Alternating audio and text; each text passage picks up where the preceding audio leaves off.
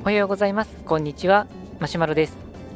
このラジオでは昼は小児科で仕事をして夜は市民ランナーの僕がランニングマラソンのことをお話をしています。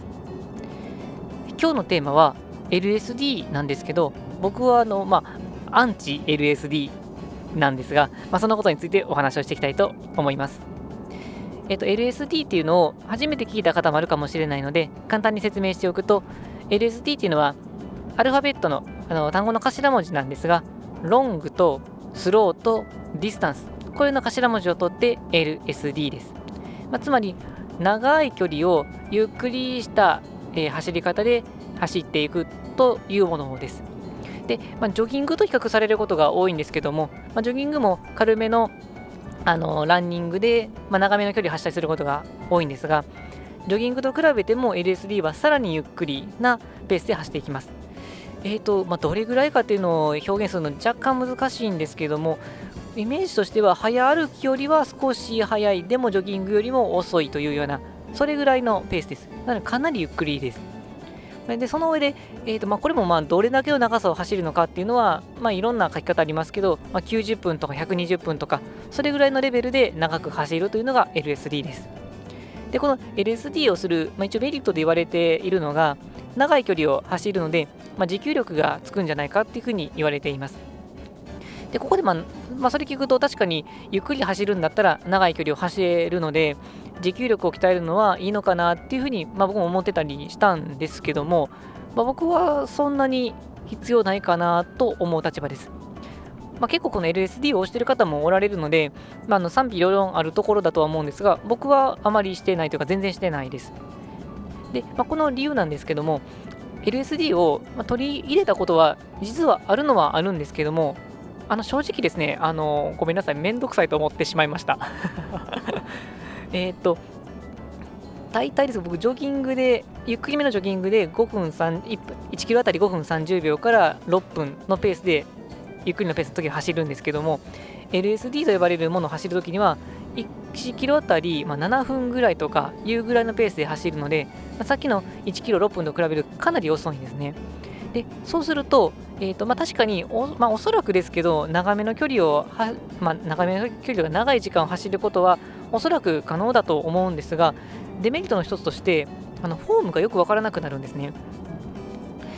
速く走るフォームとちょっとゆっくり走るフォームは多少本当に多少ですが変わってきますけれどもさらにゆっくりになるとなんかどのフォームで走っているのかよく分からなくて僕の中でフォームが崩れてしまうような感じがしたんです。でそのフォームの中で特にあちょっとこれはまずいかなと思ったのが地面と接するときなんですけれども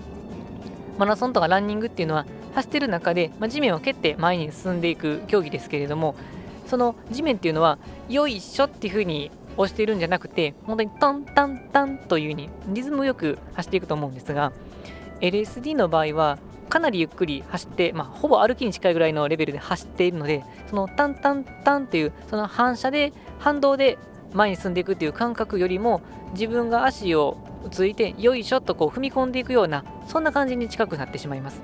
でそうすると地面の反発をもらって動いているわけではない感覚に近くなってくるのであまりこのランニングのいわゆるマラソンとしての走り方とはちょっとずれてくるのかなというふうな印象を持っています。でその状態で、ま90分とか120分走ると、まあ、多分走れ十分走れるとは思うんですがこのフォームがよくわからない状態で変な感じで走っていくことになるのでむしろデメリットの方が大きいのかなというふうに思っています。またジョギングでも、まあ、60ある程度慣れてくると60分とか120分とかで走れますしで、まあ、個人的な意見としては、まあ、そんなしょっちゅう120分も走らなくてもいいかなと思いますし、まあ、ジョギングのレベルで10キロとか60分っていうのを、まあ、週に3から5回とか走っていければ十分な持久力がついてくるかなと思っていますのであえて LSD をする必要はないのかなと思います。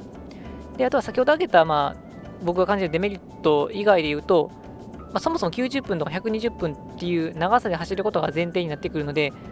まあ、ここがめんどくさいんですね。あのま、僕もそんなに潤沢に練習時間がある方ではないかなと思ってるので120分の時間取るので結構大変でで、まあ、その120分の取るぐらいだったらあのー、60分ジョグして、まあ、60分は例えば体幹トレーニングとかに当てた方がいいのかなっていうふうには思っています。まあ、ということもあって僕自身はあの LSD はあんまりおすすめではないです。でもしあえてそれでも LSD を試してみたいなだったら、あのー、基本の練習があってそれにちょっと味付けをするために LSD っていうのはこれはまあ価値があるのかなと思います。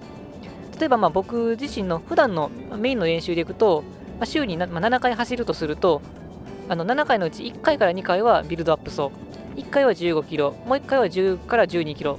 っていうのをま考えてまして残りの5回、まあ、休む日もあるので週に4回から5回っていうのはジョギングで1回あたり8キロから10キロっていうふうにしているんですけども、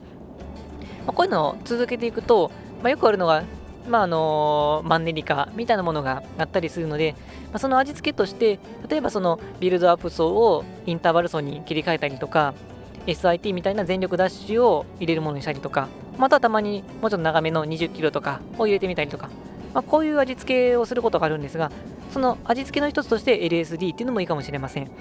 でこのフォームがよくわからなくなるってことをその逆に利用して普段はどんなフォームをしているのかなっていうことを見直すきっかけにはなると思うんです。ゆっくり走ることによって普段と違う走り方になるので普段だその違う走り方することによって普段だったらこんな足の運び方をしてたなとかじあの自分のこの、えーと、状態、えー、お腹周りとか背中周りとか肩とかの動きっていうのはどういう風になってるのかなっていうのを逆に見直すきっかけになるのでその普段の練習に取り入れるというよりかは普段の練習がもともとあって、まあ、時折ちょっとスパイス的な形で、えー、入れてみることによって今のフォームはどうなのかとかいう見直しっていう意味では、まあ、価値があるのかなというふうに思っています。まあ、なので、まあ、完全なアンチというとちょっと言い過ぎかもしれませんけど、普段の練習にメインとして取り入れるというのに関しては、LSD は僕はまあなくていいかなと思います。まあ、かっこ自分がめんどくさいからという意味でもありますので、あとそれはまこの話を聞いていただいた上で、まあ、個々人の判断にはなりますが、まあ、僕はまああえて LSD までいかなくてもいいので、あのジョギングをメインにして、プラスまビルドアップ走、またはインターバル走などのポイント練習をま週に1回か2回を取り入れるというまあ、よくどこでも聞くような基本的な練習のメニューっていうのが一番上達するかなというふうに思います。はい、というわけで本日の内容は以上です。今回は、えーと、一応アンチ LSD ということでお話をさせていただきました。このラジオではこのようなランニングにちょっと役立つかもしれないそんな情報を日々配信しています。また僕自身はブログや Twitter でも情報配信していますので気になった方はそちらの方もチェックしていただけると嬉しいです。それでは本日も最後まで聴いていただきありがとうございました。今日も元気にランニングを楽しんでいきましょう。それではさようなら。